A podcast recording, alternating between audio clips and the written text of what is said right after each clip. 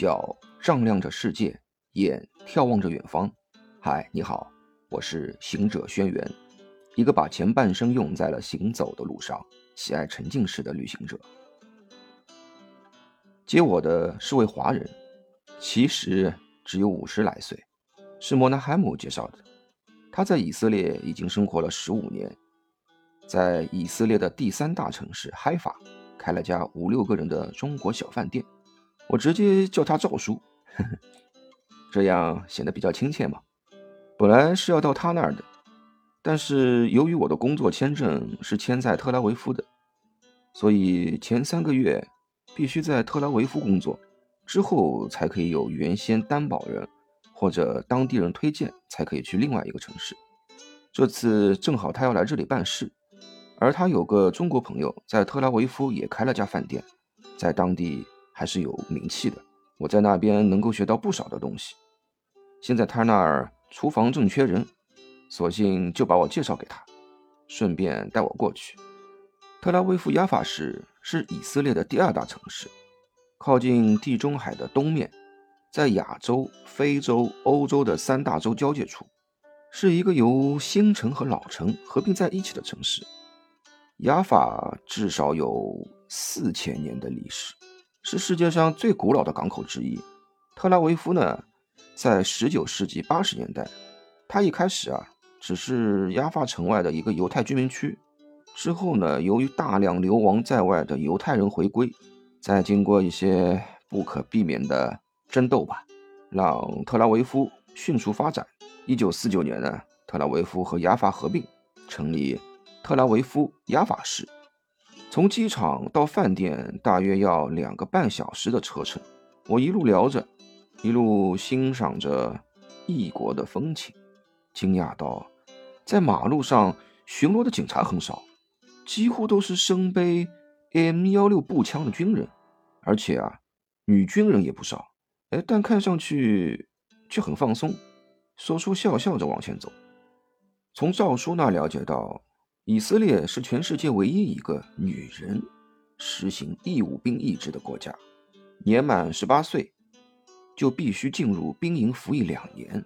这个国家全民皆兵，也是因为经常和他国有摩擦，国土面积不大，人口嘛也不多，唉，不得已只能这样了。不过对于女兵的管理没有男兵严格，完成一天的训练任务后。就可以回家，呵呵，像下班一样的，只要第二天再返回军营上班就可以了。果然，一路开车过去，就发现一些年轻漂亮的以色列女孩，穿着自己的衣服，背着枪支，在咖啡店门口喝着咖啡，或者悠闲地散步街头、逛逛商场。或许因为他们是混血儿，有漂亮的脸庞和凹凸的身材。再加上他们背着突击步枪，有一种异样的美，吸引着我，吸引着大伙的眼球。嗯，这种玫瑰都是带刺的，不是带枪的，但枪我还是碰了。哎，说的不好意思了，想不到二十年前的事，到现在还是有些伤感。要不你真想听的话，告诉我，下次选个适当的时间聊聊。赵叔的朋友开的饭店离市区有点远，就在我迷迷糊糊快睡着的时候，几声喇叭响惊醒了我。原来已经到达了目的地。抬头看见一家门面以红色装修为主，招牌上写“中华美食”四个中文字。并排还有几个估计就是翻译过来的希伯来语的饭店。不一会儿，从里面出来一个寸板头，估计一米七都不到，约五十来岁的一个人，穿了身 T 恤，外套了件毛衣马甲，听见了喇叭声，快速走了出来。赵叔停好车，礼貌性的和其握了握手，笑着说。要钱老板出来迎接，不好意思啊，你厨房不是缺少一个厨工吗？那，这是轩辕，厨房的事啊还懂点，正好适合。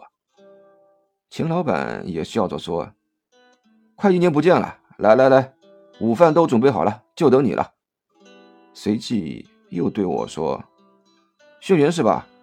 先进来一起吃饭，吃完了我再让人带你去宿舍。呃，对了，你会些什么？”我刚要开口回答，但钱老板没等我说话，就转身朝饭店走去。赵叔拍了拍我肩膀。轻轻地告诉我：“先忍忍吧，如果说实在不适合，到时候再说。”我知道什么意思，毕竟以后钱老板是发我工资的，我也只能默默地跟上去。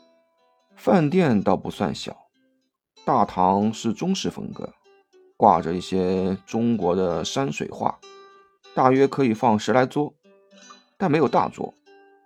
这时，里面已经有四男四女八个人围坐在用三个桌子拼成的长桌。